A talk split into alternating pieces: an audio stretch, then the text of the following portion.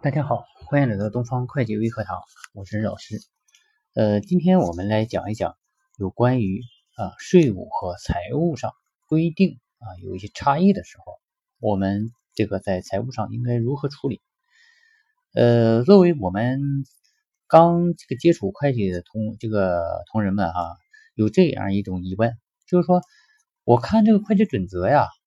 啊，或者是会计书上啊，他写的这个规定呢？跟我们税法上啊这个相关的规定不一致啊，那么这样的情况下啊，我又应该如何在这个实务中如何处理呢？啊，你比方说，我举个简单的例子啊，比如说呃这个固定资产折旧，在这个财务上呢啊，这个固定资产折旧啊有好多种方法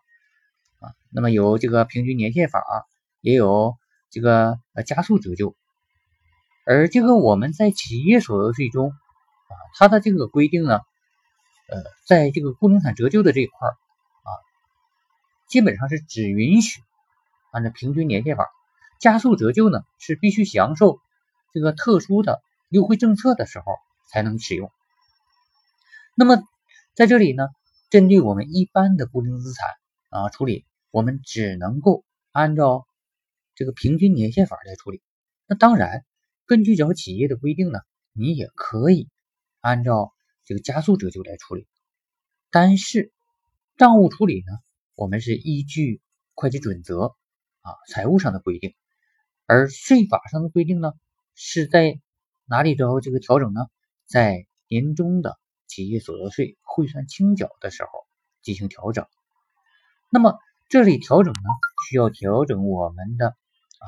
纳这个。企业所得税汇算清缴申报表啊，有一个纳税调整表啊，这里边呢有相关的啊这个固定资产折旧啊调整表。那么当然在这里边呢还有很多需要进行调整的地方，不仅仅是这个固定资产折旧啊，那么比方说还有这个业务招待费啊，对吧？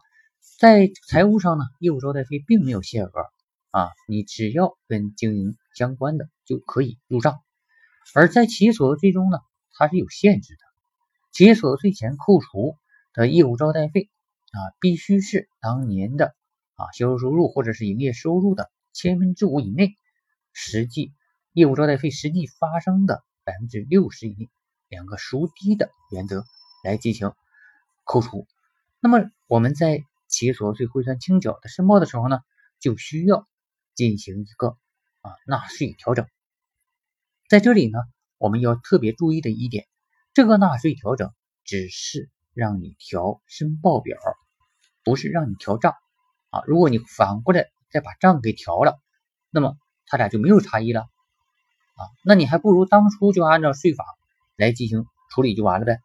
啊。这里呢要特别注意一点啊。当然，具体的啊这个呃调整方法。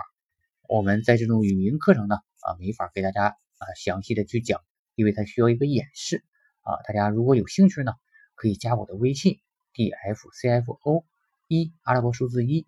啊，那么备注上喜马拉雅啊，那么我可以给你介绍我们的视频课程